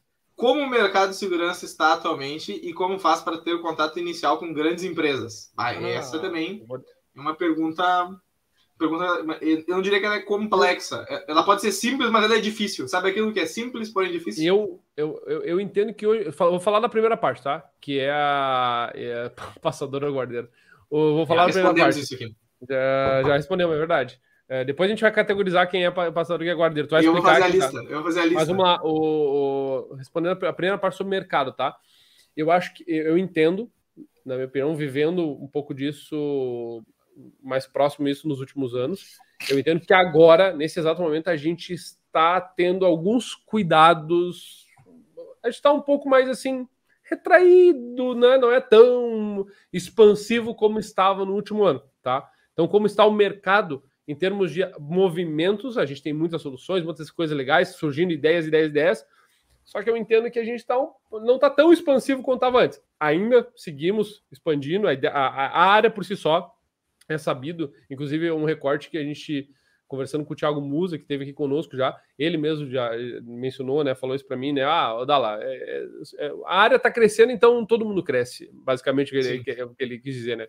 Sim. Mas em termos da, da, de atuação, o, o Enzo, eu acho que tem, ainda seguem muitas oportunidades, ainda seguem uh, muitas possibilidades aí, inclusive o Benhur vai, vai, não, brincadeira, mas se quiser, fica à vontade, o espaço é teu, tá? Depois a gente vai mas enfim, a primeira parte do produto, como está o mercado? E aí vou, vamos para a segunda, que é como faz para ter contato inicial com grandes empresas? Vai lá, Beiro. Tu sabe? Já estamos numa grande empresa entre nós. Ah. é, é, vamos lá. Lembrando que assim, ó, existe um número meio mágico, tá? Que todo mundo fala, uma previsão de um déficit de 3,5 milhões de profissionais de segurança ao redor do mundo. Então, não vou falar sobre ter ou não capabilities em inglês, porque se está faltando no mundo, não está faltando só aqui, uhum. e, e, realmente as coisas não faltam só aqui. Tá? Eu gostei que Agora... você só falou. não vou falar da capabilities em inglês. Tipo, já, o termo já indicando o que, dizer. já te restringiu essa, esse esquema. Vamos lá. Agora, qual que é o detalhe que é importante, Enzo? Que problema você resolve? Vou te fazer essa pergunta. Porque tu olhar o mercado de segurança e empresa grande, quando a gente fala de empresa grande, a gente está falando de áreas estruturadas, a gente está falando de objetivos, né? E aí a pergunta que eu, isso aqui é uma provocação ao mesmo tempo incentivo, tá? O que dentro da área de segurança é o problema que você resolve? Qual que é a oportunidade que você cria? Quem é o Enzo dentro da área de segurança? A partir daí, quando tu, em vez de tu ir para a empresa grande, no momento que tu entendeu, cara, eu quero fazer isso aqui. Bem, mas eu não, não sei, não tenho ideia do que eu quero fazer. Velho, vai catar o estudo gratuito entendeu? Vai para Try Hack Me, vai para whatever, tá? Faz o percurso para tu saber o que, tu quer. Já tá, entendeu? já tá terminando. Ah, então fechou. Olha, é. então assim, ó, então assim, ó, quando tu entender qual que é a sua posição, porque daí tu vai te focar e tu vai te tornar um profissional foda naquilo. E aí tu vai ter um problema, olha, eu resolvo essa fucking problema. E vocês Nossa, são uma demais. porra de uma empresa grande e eu sei que vocês têm esse problema. Massa demais. Aí o jogo Massa, muda. Legal. Boa abordagem, boa abordagem. E vamos lá, direção, então, temos é, The Last One, a enviada. Eu, eu, eu fiz uma pergunta, eu quero fazer uma pergunta, Pedro. Eu sou passador ou sou guardeiro? Tu é, como eu já, já. Outros momentos a gente já falou disso, tu é guardeiro, certamente guardeiro. Bicho tá gigante, umas pernas do tamanho de um, do, do sei lá, do, do quê, umas pernas de pau, é, é guardeiro, não tem, não tem. Tá, vamos, vamos ah, ali, ó, a pergunta do Pedro Becker Beer, lê para nós. Ah, não, eu vou segurar, vou segurar lugar e maneira mais segura de, de uma pessoa guardar senhas de bancos? Mandem aí filmes, documentários e livros que tenham a ver com a segurança e o porquê de curtirem eles. Ok, mais de uma coisa, né? Tivemos aqui duas uma, perguntas. Uma pergunta dupla, dupla. É que assim, ó, vamos lá, senhas de bancos, né? Uh, senhas de bancos costumam ser, infelizmente, isso é uma coisa incrível, que a gente sempre pede 20 caracteres com algum caractere chinês ou botar C cedilha que não vai cair em word list de forte lá fora. C cedilha tá? é uma boa ideia. C cedilha e A com e crase crase, sempre crase. bom para não cair é em word list externa, é tá? Verdade, Vou te é dar é para vocês aí. Só que daí tu vai botar a senha do banco é seis dígitos numéricos. É uma coisa muito absurda, cara. É uma coisa muito absurda. Mas eu uso gerenciador de senha. Como o Bitwarden, por exemplo. É. Cofres de senha. Isso, Isso aí. Isso aí. A única coisa que eu tenho 100% offline em cold storage, que eu digo cold storage é algo totalmente fora da internet, são códigos de recuperação. É isso aí. Por exemplo, assim, ah, meu Outlook. Tem senha, tem duplo fator, tem blá, até puta que pariu, mas ele também tem códigos de recuperação. Esses códigos de recuperação eu não guardo eles online por motivos óbvios. Eu guardo eles todos anotados em papel, num lugar muito seguro. Isso. Entendeu? Isso então. Uh... Eu faço mesmo, inclusive. Faço mesmo. Isso. A gente, a gente entende, a gente, a gente entende o que é hot storage e cold storage, né? Aquele storage que está tempo sendo acessado, né? Teu password manager e aquilo que não pode sair da sua casa. Mas e se pegar fogo na casa? Eu... Entende? É mais fácil, é muito mais fácil eu ter o celular roubado ou algo quebrado online do que do que isso. Então, o que acontece? Isso. Eu escolho o risco, né? Tudo é risco, né? Então, isso. eu escolho o menor risco é esse dali. Show. Nossa, Bacana, uh... só queria, eu queria só fazer um salve aqui pro Becker, né? Que eu, foi a pergunta aqui, ó, meu amigo. O meu grande amigo, o meu grande Por amigo. Por favor, é, quando, quando nos vê no YouTube aqui, depois bota um comentário ali no, no vídeo também. Acho que ele não tá aqui agora, mas vai nos ver depois. Ele vai, então... ele vai comentar aqui. É claro, aliás, o Pedro é, é, é um grande parceiro nosso aqui da WC. Sim, né? claro. Sim. Mas enfim, e dando sequência ali, ó, nós, Pedro, nós falamos sobre isso no podcast que gravamos à tarde, né? Mandem filmes, documentários e livros que tem a ver com segurança Sim. e por que curtir. Já falamos, vamos lá. Vou citar algo rapidinho alguns aqui. Vai. Uh, jogo da imitação, já falamos, um clássico para entender a parte de cripto, Alan Turing. Uh, falamos, obviamente, Mr. Robot enquanto série, né? Só para né, essa proximidade com o hacker e tal. Uh, e aí, se o Cris ou o Fábio ainda estiverem aí, que nós gravamos o podcast com eles, eu falei sobre uh, livros. Eu falei sobre três livros, não, dois livros. Eu falei. Um deles é esse aqui, tá? Que é o Permanent Record do Snowden tá? Um baita livro, um bom livro. Pra... Aí, ficou legal a qualidade da imagem aqui, né? Olha só, parece que ele tá aqui mesmo conosco. Ó. Olha o Snowden, ó. Caraca, valeu, Snowden, um abraço aí e tal. Uh, tá vendo, Pedro? Mas não me enxerga, cara. O que tá acontecendo? Mas não, eu, tava pro... procurando aqui a minha recomendação que eu fiz antes para saber o nome em português, agora eu sei. Então é só isso que eu tava fazendo aqui. Agora. É, o Regis ali tá conosco ali, ó, do, do hacker. Da... Enfim. É... e uh, aproveitando também, tem um livro que eu, que eu também mencionei que é o da. Quando o Google encontrou o Wikileaks, que é uma historinha legal para entender. Então, tem outros também, tá? Eu tô falando esses que são mais uh, interessantes de ler, não tão técnicos, assim, aquela Isso. coisa que é mais nessa linha. Por isso que eu gosto, tá, Pedro? Uh, porque assim, os livros técnicos são muitos e tem muitos muito sim, bons, tá? Sim, a gente poderia sim. ficar horas aqui falando, mas para quem quer conhecer um pouco da área, assim, né, desses meandros da história, tem muitas histórias boas aí. Então, essas são as minhas recomendações aí. E eu até acho legal abordar no sentido de história, assim, né? É, história, literalmente, de, de um, um, romance, né? Romanceado, que tu consegue interagir um pouco mais emocionalmente Isso, com a história. É exatamente, é legal também. Exatamente. Legal também. Uma coisa que eu acho legal claro. em segurança, em, na área de segurança, né? Não é necessariamente, assim, para mim, técnica na área de segurança é uma skill. né? Técnica, capaz, na verdade, é, técnico é tu, é tu, ser capaz de tecnicamente colocar algo em prática.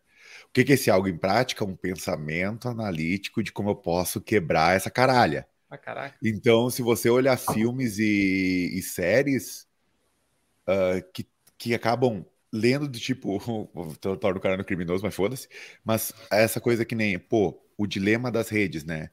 Uh, é uma coisa de rede social? É, mas como que pode manipular as coisas? Como que tu pensa uhum. que a outra uhum. pessoa pode agir com uma manipulação? Né? Então, uh, treinar esse mindset do como eu posso quebrar isso aqui e coisas que levam a isso é, é bacana, tá? É, e, e, o, o, Pedrão, uh, só para então encaminhar, porque uh, temos a última pergunta aqui, antes da história da maleta. Atenção, a história da maleta vem aí. Esse Mas a pergunta do Leandro, que já, do Atlas, esteve conosco, já, agora a segunda pergunta, hein? Uh, que é o seguinte, ó. É, ele tem um amigo, tá? É, eu acho que ele, ele acho que é bem isso, né? É o cenário, né, Leandro? Tu tem um amigo, um amigo que quer saber um, como lidar com uma empresa pequena quando tu é um severino, né? É isso, tá? Então, esse é um amigo, tá? Uh, como conseguir focar apenas em uma parte sem perder o foco? Hum, boa questão, tá? E, inclusive, uh, complexa, tá? Sim. Porque são escolhas, né? Tu vai precisar. É, aquela coisa, né? Tá, como é que tá? Então eu vou fazer teste, mas se eu fizer teste, eu vou deixar de cuidar, por exemplo, da gestão de acesso. Eu, se eu fizer a gestão de acesso, e aí acaba sendo um, né, o cobertor curto, né? O famoso cobertor Isso, curto. O que tu acha, exato. bem? Eu acho que é um mal necessário. É um mal eu necessário. acho que é uma merda necessária. Eu vou te dizer o seguinte, assim, ó, Leandro, até dentro de AppSec, tá? Cara, às vezes tu tem que fazer muita coisa que é vai além do bagulho, tá ligado? Às vezes tu tem que estar tá conversando com um produto para pensar uh, em coisas que fraudes que fraudes teriam. Então, assim, o que, que eu tento fazer para melhorar, amenizar um pouco, às vezes, essa treta toda, é tentar correlacionar as minhas ações. O que, que eu digo correlacionar? Porque às vezes tu tá fazendo uma coisa de cada que são desconexas. Entendeu? Então, pô, às vezes tu tá lá cuidando de de um bagulho no cenário de ataque, mas também tá vendo um bagulho no CIEM, mas também tá adicionando usuário e tirando root, às vezes tá olhando log não sei do que. Uh, então, para mim é dois passos. Primeiro é tudo aquilo que me toma tempo eu automatizo. Isso vai te criar tempo. E aí depois que tu criar tempo é fazer as coisas correlacionadas. Então, se tu puder correlacionar uhum. tudo, por exemplo, ah, eu vou fazer a questão aqui de identidade de acesso. Beleza, então eu vou fazer testes de segurança ofensiva em cima de quebra dessa identidade de acesso.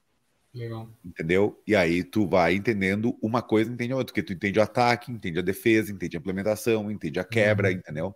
Só que uhum. antes de tudo, tem que eliminar quem te rouba tempo. Às vezes tu olha assim, ó, porra, tô sempre todo dia tendo que resetar a senha de 15 usuários na mão.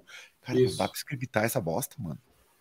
Será que eu não consigo criar uma telinha, um Google Form que cai num Excel e esse Excel vira um bagulho automático que depois tu pode fazer? Será que tu não consegue dar autonomia para algumas tarefas, entendeu? Pra galera?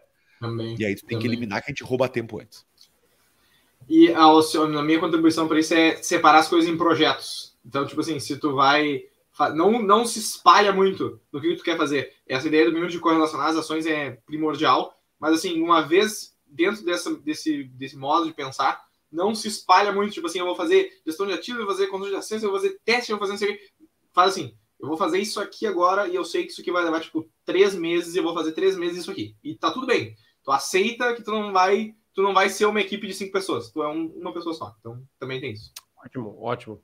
Uh... É verdade, ó. O, o Regis lançou lá tanto o teste de invasão. Obrigado também, Regis. Esse é um livro bem conhecido e clássico aqui, né? Da galera que curte pentest e tal.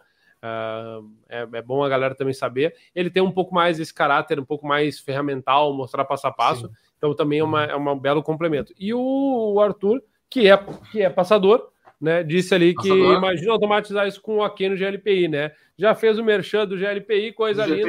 É isso aí. Fantástico. E aí, Pedrão? Vamos lá. Finalmente, tá. queria, antes de tudo, vamos agradecer a todo mundo que está conosco. Agora é a hora Isso. fatídica. Quem ainda está conosco vai viver agora. Para encerrar o episódio, a história da maleta. Da maleta. A tá, história da maleta. Não é a maleta, né? É a mala de dinheiro, a famosa mala de dinheiro. Tá, é, é o seguinte, ó. Eu vou, fazer, eu vou só fazer um disclaimer antes aqui, tá?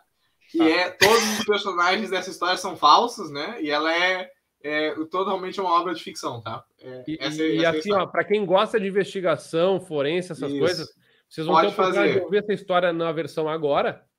E ela vai ah, sair sim. em outro podcast, que é a do Não. Cris e do Fábio. Ah, tá, sim, vai, vai, vai. Numa outra versão, ou seja, a gente vai poder juntar as informações que ele, que ele tá falando. Inevitavelmente ele vai falar coisas diferentes aqui. Então, vou, vou falar, exato, exato.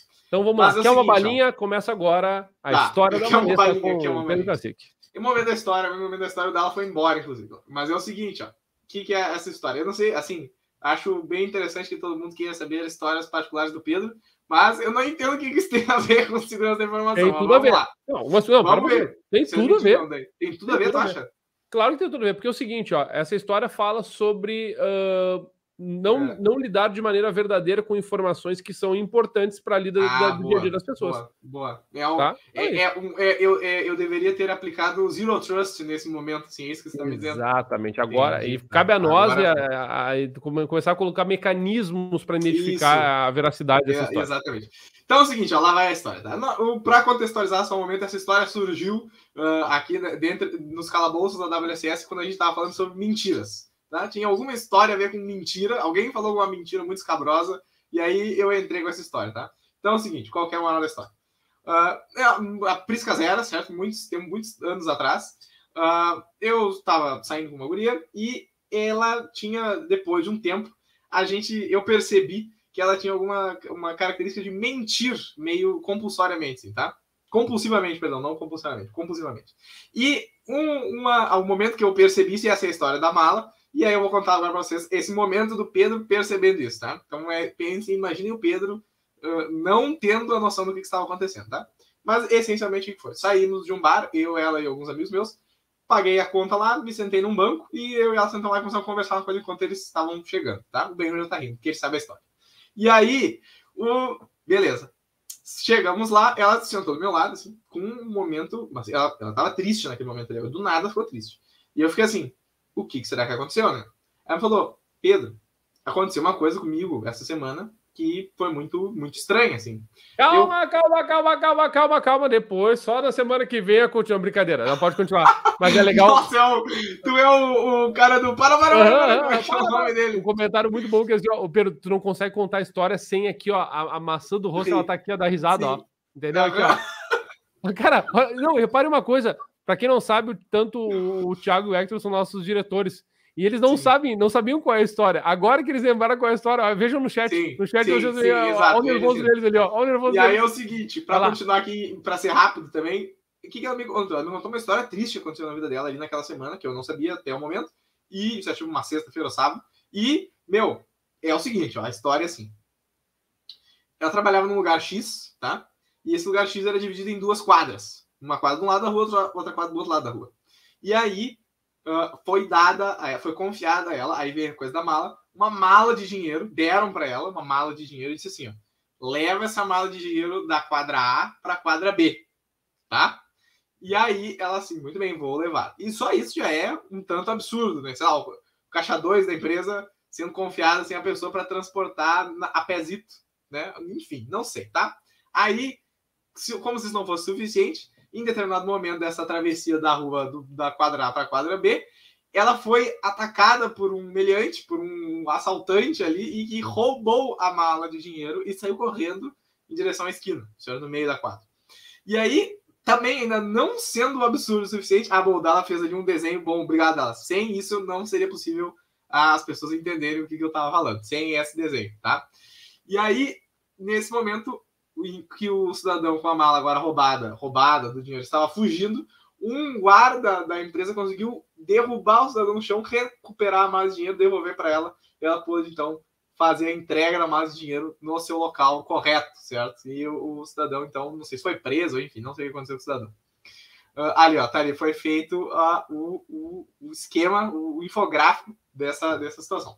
E aí é o seguinte, nesse ponto, a, a, parte do o Pedro, assim, ouvindo isso naquele momento, naquela noite, sim, ouvindo isso, começou a pensar assim, tem alguma coisa estranha aqui, realmente. Não, não pode ser que eu tô vendo coisas aqui, entendeu? Tem que ter alguma coisa estranha.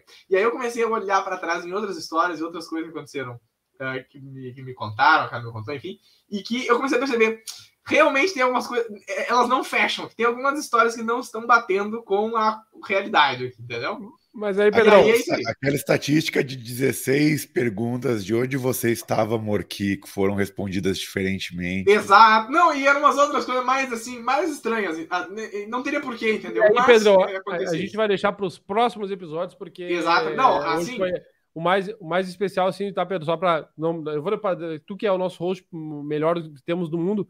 Uh, aproveitar para agradecer todo mundo que está conosco até agora, Mas né? É claro, a FU conosco aqui. Obrigado, tá, gente? Obrigado mesmo. Todo mundo que está conosco aí, Adri, Arthur, Regis, Cris, Leandro, uh, tava os guris, Gus, Felipe, Matheus, Lorenzo, Enzo, Todo mundo tá aí conosco. Obrigado, tá? Mesmo por estar tá todo mundo acompanhando. E outras todas as pessoas mandaram nos comentários. E Pedrão, por favor, faça as honras que estamos chegando a uma hora e trinta de episódio. Eu vou dizer o seguinte, né? Uma hora e trinta, a gente, por algum motivo, encasquetou em bater o, o, novo recorde do o recorde do novo Café Seguro, né? Ainda não chegamos ali, é um pouco mais que isso aqui, mais de, meia, mais de uma hora e trinta.